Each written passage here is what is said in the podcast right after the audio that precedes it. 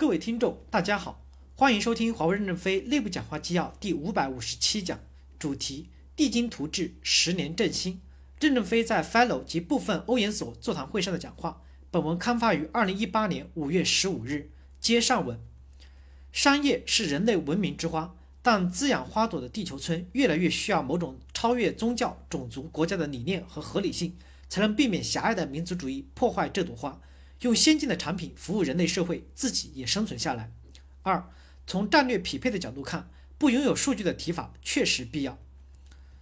用好科学家，发挥带头作用非常关键，但同时也应该审视、重视一下华为内部的经验的积累传承问题，因为很多的具体问题需要很多踏踏实实、细致具体的工作才能解决。再优秀的设计师，最终还需要无数个建筑工人去实现。在经验积累方面，公司还需要加强。如何对待退休人员管理方面，需要从源头上改进。为何很多年富力强、有经验的老人选择了离去？我是学天线的，天线理论存在上百年了，但今天也没有啥突破，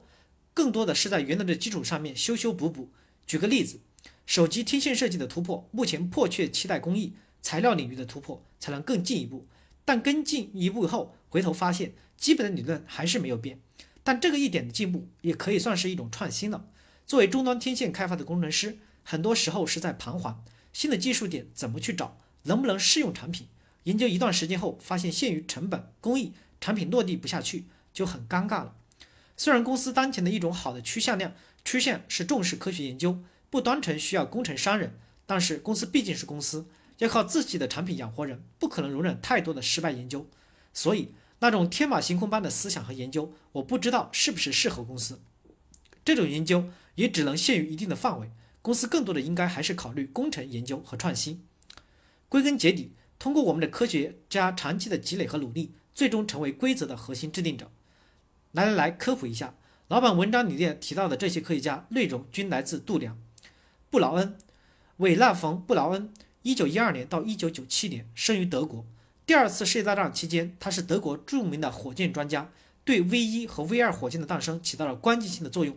大战结束之际，布劳恩及其科研班子投降美国。一九五五年加入美国国籍。布劳恩继续在美国从事火箭、导弹和航天研究，曾获得一系列的勋章、奖章和荣誉头衔。一九六九年，他领导研制的土星五号运载火箭，将第一艘载人登月飞船阿波罗十一号送上了月球。一九八一年四月，首次试飞成功的航天飞机，当初也是在布劳恩手里发明的，因此他被称誉为现代航天之父。一九七七年六月，布劳恩病逝于华盛顿亚历山大医院。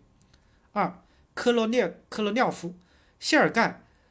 帕夫洛维奇科罗廖夫，一九零七年一月十二日至一九六六年一月十四日，前苏联宇航事业的伟大设计师与组织者，第一枚射程超过八千公里的洲际火箭弹道导弹的设计者，第一颗人造地球卫星运载火箭的设计者，第一艘载人航天飞船的总设计师。三，孟德尔。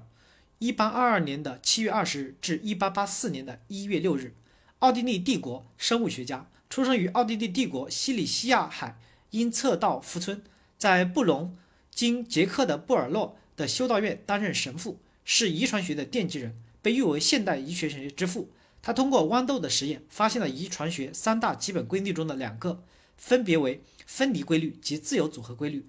孟德尔结论被埋没的原因，第一。在孟德尔论文发表前七年，1859年，达尔文的名著《物种起源》出版了。这部著作引起了科学界的兴趣，几乎全部的生物学家转向生物进化的讨论。这一点也许对孟德尔论文的命运起到了决定性的作用。第二，当时的科学界缺乏理解孟德尔定律的思想基础。首先，那个时代的科学思想还没有包含孟德尔论文所提出的命题：遗传的不是一个个体的全貌，而是一个个性状。其次，孟德尔论文的表达方式是全新的。他把生物学和统计学、数学结合了起来，使得同时代的博物学家很难理解论文的真正含义。第三，有的权威出于偏见或不理解，把孟德尔的研究视为一般的杂交实验，和别人做的没有多大的区别。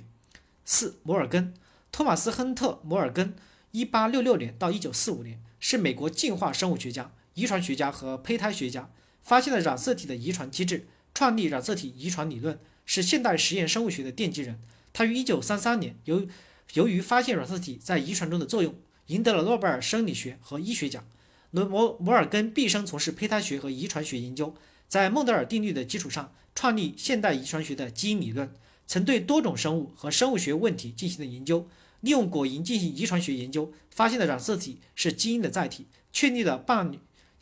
伴性遗传规律，并发现位于同一染色体上的基因之间的连锁交换和不分开等现现象，建立了遗传学的第三定律——连锁交换定律。把四百多种突变基因定位在染色体上，制成染色体图谱及基因的连锁图。于一九二六年出版了《基因论》专著，对基因这一遗传学基本概念进行了具体而明确的描述。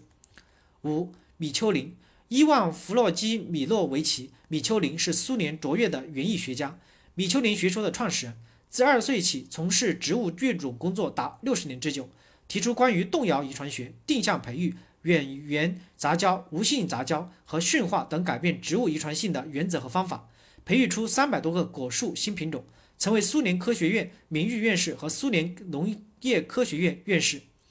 米丘林学说的基本思想认为，生物体与其生与其生活条件是统一的，生物体的遗传性是其祖先所同化的全部生活条件的总和。如果生活条件能满足其遗传性的要求时，遗传性保持不变。如果被迫同化其遗传性所要求的生活条件时，则导致遗传性发生变异，由此获得性状与其生活条件的适应，并在相应的条件下生遗传下去，从而主动主张生活条件的改变引起变异有定向性，获得性状能够遗传。六，巴甫洛夫，